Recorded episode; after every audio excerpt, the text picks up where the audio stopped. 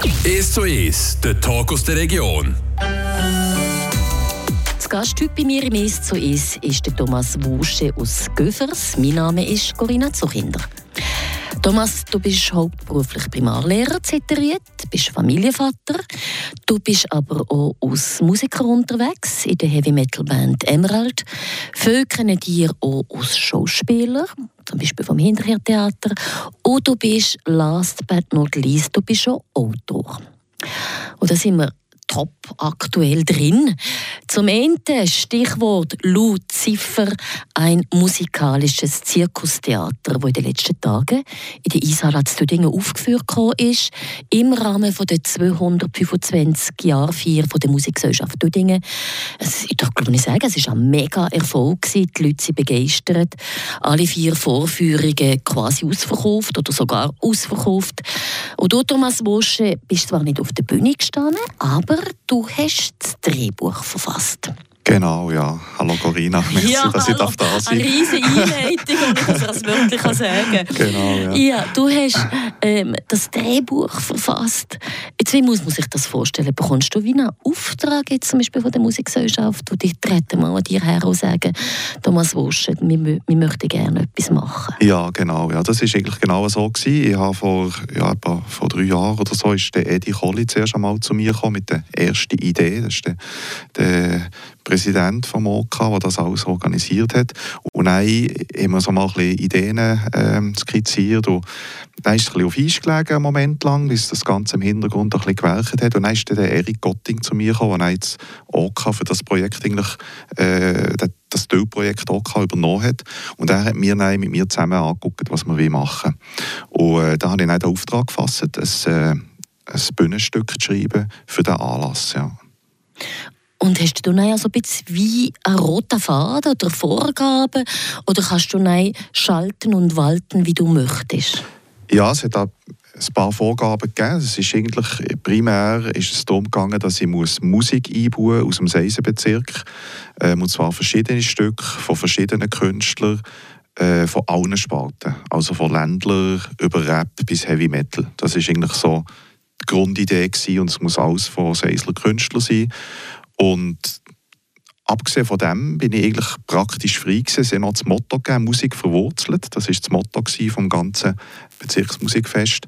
Und das war auch so ein bisschen die Grundidee vom, vom Stück. Und sonst war eigentlich frei. Gewesen. Es habe ich ein fiktives Stück rund um das umgeschrieben. Oh nein, nein, du schon das irgendwann einmal präsentieren? Ja, also nein, zuerst dann, arbeite ich natürlich mal, also mal Brainstorming machen, man äh, überlegt, ja, was könnte man da machen. Ich bin dann relativ schnell mal darauf gekommen, dass ich irgendeine Zeitrace werde drin haben, weil das so viele verschiedene Stücke sind aus verschiedenen Zeiten, aus, genau, ja. mhm. wo wirklich sehr vielfältig sind. Und das war dann so mal die Grundidee, gewesen, dass ich etwas mit einer Zeitrace mache. Ja, und dann ist eigentlich das Erste eben so der, der Grundplot ausschaffen und dann aus dem muss ich einen Szenenplan erstellen, wo ich eigentlich geschrieben habe, was passiert in welcher Szene, welche Lieder kommen vor. Und den Szenenplan habe ich dann mit dem OK angeguckt und wo das die ein grünes Licht gegeben und dann habe ich das Drehbuch geschrieben anhand von diesem Szenenplan. Und das Zusammenspiel eben zwischen Text und Musik, das ist auch auf deinem Mist gewachsen? Ja, ja genau. Ja, also das Musikstück haben wir zusammen ausgesucht, was, was passt zu den Szenen, die ich mir vorgestellt habe. Und, ich habe probiert, die Musik einzubetten in ein Drehbuch. Also, ich habe die Szene rund um die Musik eigentlich geschrieben. Die Stücke natürlich müssen die Szene passen zu der Geschichte. Und sie war ein wichtiger Teil von der Geschichte, die Musik. Ähm, weil es eben darum gegangen ist, dass, dass man in dieser Vergangenheit die Musikstücke besuchen und, und bei diesen Musikstücken äh, sie müssen Seelenartefakte sammeln von einer Person, die sie zurück ins Leben bringen Und da haben natürlich die Musikstücke eben ganz eine wichtige Rolle gespielt. Jetzt spielt sich ja das zuerst alles mal ab im Kopf von Thomas Bosche und auch vom Papier, das du geschrieben hast und dann schlussendlich auf der Bühne. Ist es jetzt so rausgekommen, wie du es dir vorgestellt hast? Nein, überhaupt nicht. Die Regisseurin hat mir das von gestern gefragt. Dann habe ich auch gesagt, nein, hat sie mir zuerst so gross angeguckt und dachte, oh, ich sie nicht vor den Kopf stoßen. Im Gegenteil, äh, es, ist, es kommt nicht so aus, wie ich mir es vorstelle, aber das ist nicht schlecht. Im Gegenteil, ich finde das eigentlich super. Ähm, ich habe auch gesehen, es ist, es ist super gekommen. Also ich bin mega zufrieden. Aber ich finde es eigentlich gut, dass es nicht so kommt, wie ich mir das vorstelle, weil ich habe eine Vorstellung und dann gebe ich das Drehbuch ab und dann kommen andere Leute mit anderen Vorstellungen, die auch mit daran arbeiten. Es gibt wieder verschiedene Blickwinkel. Die Regie setzt das irgendwie um mit, mit, mit einer objektiveren Sicht, als ich vielleicht auch habe. Und es ist wirklich wunderbar geworden. Und ich habe nicht den Anspruch, dass es so muss umgesetzt werden muss, wie ich mir das vorstelle. Also ich finde es auch gar nicht möglich, oder? Und ich finde das wunderbar, wenn das wie das anders ist, als ich es mir vorstelle. Also ich kann das genießen, wenn ich dann sehe, was macht jemand aus meinem Stück. Oder? Dass du quasi wie eine Basis legst und ja. wird drauf baut, genau. wie sie eben sich das eben vorstellen. Genau, ja. Und wie die Schauspieler ja. das dann ja interpretieren. Ganz genau. so. Jetzt mach vielleicht das Beispiel, etwas, was schon, oder vielleicht eine Figur oder irgendetwas, eine Szene, die schon dir ganz anders vorgestellt hast. Ähm, ja, ich kann vielleicht sagen, was, was ganz anders war, ist, ist die Rolle vom, vom Teufel. Das hat nämlich eigentlich zuerst an Mann sein. Ähm, ich habe das aus, aus Mann, also Teufel aus Mann, wobei der Teufel ist eigentlich geschlechtlos, aber es hätte ja Mann sollen verkörpern Und dann haben wir gemerkt im, im Gespräch, auch, dass, dass wir relativ mannenlastig sind von der Rolle her. Und ich habe äh, im Gespräch gefunden, ja, es könnte eigentlich auch eine Frau sein, die das verkörpert. Und ähm, dann haben wir das geändert zu einer Frauenrolle. Und die hat das dann auch ganz anders übergebracht, als ich mir das im ersten Moment vorgestellt habe. Aber es war super, gewesen. also es hat dann gut gepasst, ja. Hölle gut ist was Wortspiel. ja. Der Teufel spielt genau. der Hölle ist gut. Die Teufelin. Genau, ja. ja okay.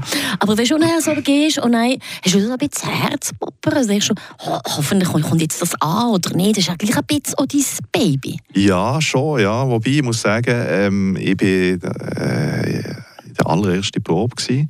und dann bin ich in der Probe, im Probebetrieb eigentlich nicht groß dabei gewesen, bin aber dann bei der ersten Probe umgegangen, wo sie alles zusammengesetzt haben, so eine Gesamtprobe am Samstag.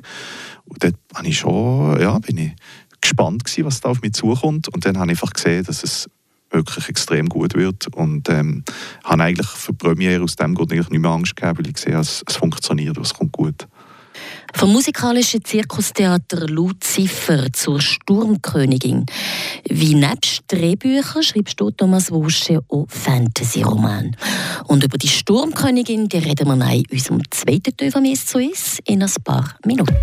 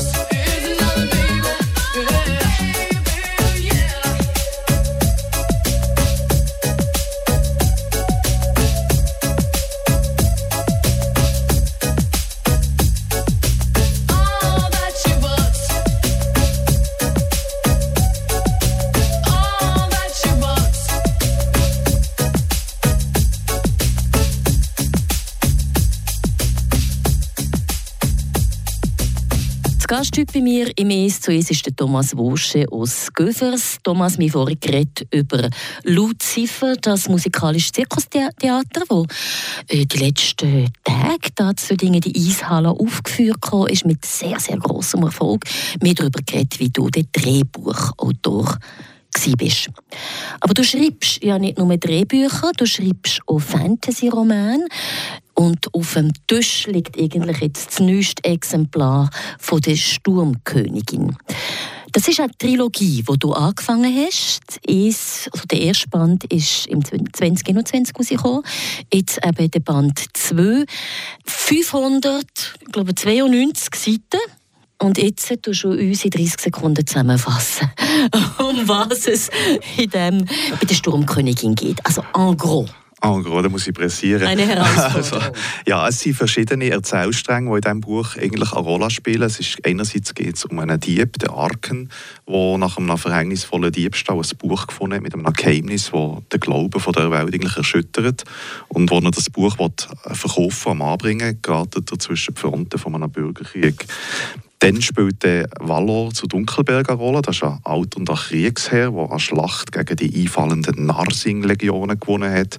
Der, dem seine Freundin Valarda ist verschleppt worden und er will sie befreien und begibt sich durch das ins Narsingland.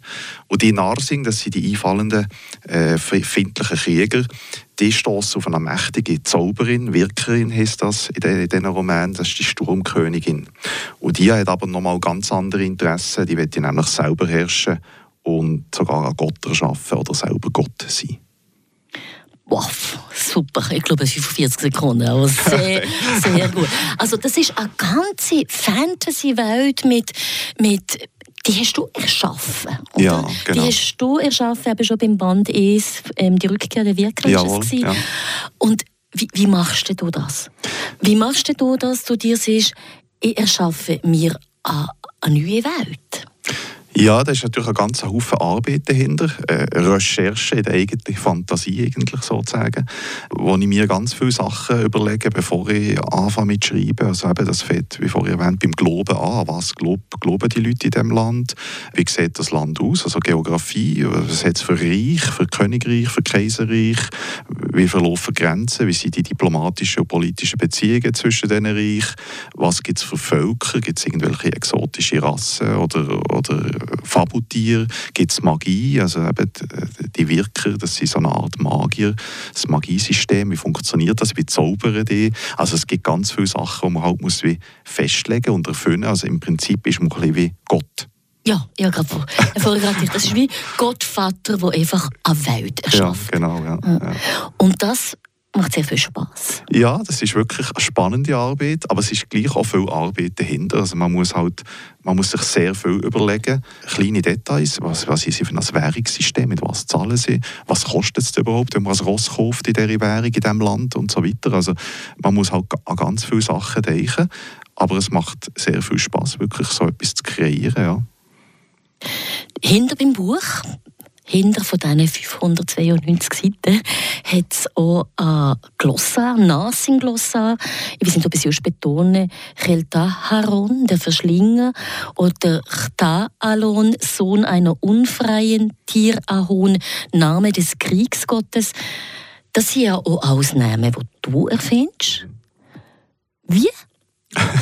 Also, wie, wie, machst du das? Muss es einen Zusammenhang haben? Muss es, aber die nehmen jetzt auch ein bisschen ähnlich tönt, oder? Ja, genau. Also, ich habe die, die, Namen jetzt nicht nur von den Narsing, auch von den anderen Völkern. Habe ich, also, ich habe ein riesiges Namenglossar in meinem Computer, Begleitdokument natürlich.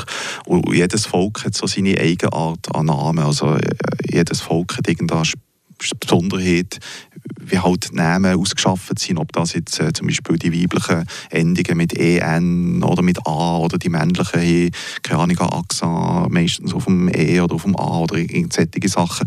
Und bei den Nasing ist es nochmal ein bisschen spezieller, die halt wirklich müssen fremdländisch stehen, weil die von einem anderen Kontinent kommen, das sind Invasoren. Und dort habe ich viel mit, mit dem, ähm, dem Dächli auf dem A geschafft und mit so äh, Zischlaut, einfach und solche Sachen, ähm, dass es halt auch ein bisschen fremdländisch stöhnt. Genau. Du hast es erwähnt, du hast natürlich auch ein riesiges Glossar, wo schon alles aufgeschrieben hast. Wie das muss ja alles stimmen. Also, du hast schon Band 1 geschrieben, im Band 2 du schon auch um Rückblenden einbauen und Band 3 hast du vorhin gesagt, sei ich auch schon fertig mhm. eigentlich. Das muss ja alles stimmen und verheben und da braucht man enorme Übersicht. Ja, genau. Ich, ich arbeite sehr stark mit Begleitdokumenten. Ich habe ein Begleitdokument eben für die Namen zum Beispiel, ein Begleitdokument für die Orte, Geografie, für, für die Armee, Heeresstärken zum Beispiel, welches Land hat verfügt über wie viele Soldaten, aus welchem Herzogtum und so weiter. Also es ganz viel. Und das Wichtigste ist mir eigentlich die Kapitelübersicht. In der Kapitelübersicht äh, schreibe ich, in welchem Kapitel passiert was, aus der Sicht von welcher Person, an welchem Datum in dem erfundenen äh, äh Kaiserreich. Und das ist extrem wichtig, dass ich eben die Übersicht behalte, wenn ich mal etwas muss, äh, nachgucken muss. Zum Beispiel, ich muss wissen, oh, wo ist die Band ist, äh, mit der Person das und das passiert, dass ich kann nachgucken kann. Und dann nehme ich die Kapitelübersicht für und weiß genau, aha, Kapitel 3, Seite 45 ist das und das passiert, dann kann ich es nachgucken. Das ist extrem wichtig und ähm, unterstützt mich sehr natürlich im, im Schreiben von diesen Romanen. Ja.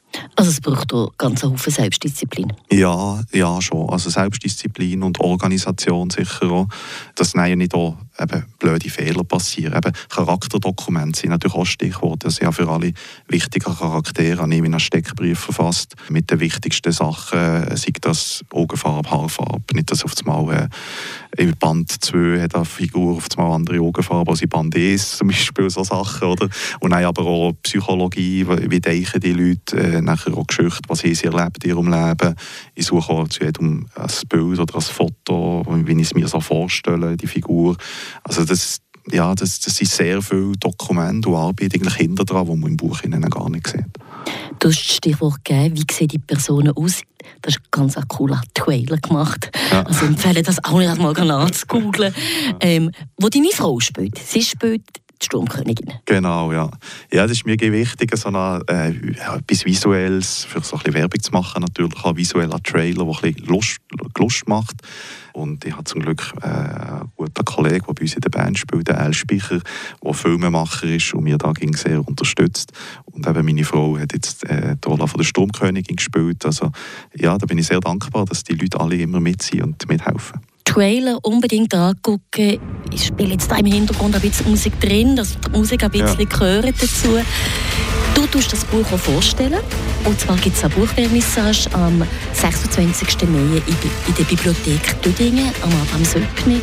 Aber wir haben jetzt das Privileg, dass du hier bei uns bei Radio Freiburg auch schon etwas vorlesen Bitte schön, Thomas Rosche. Sie hatte die Arme erhoben und lenkte damit die Musik in kreischende Höhen und stürmische Täler. Und dann fuhr der erste Blitz vom Himmel.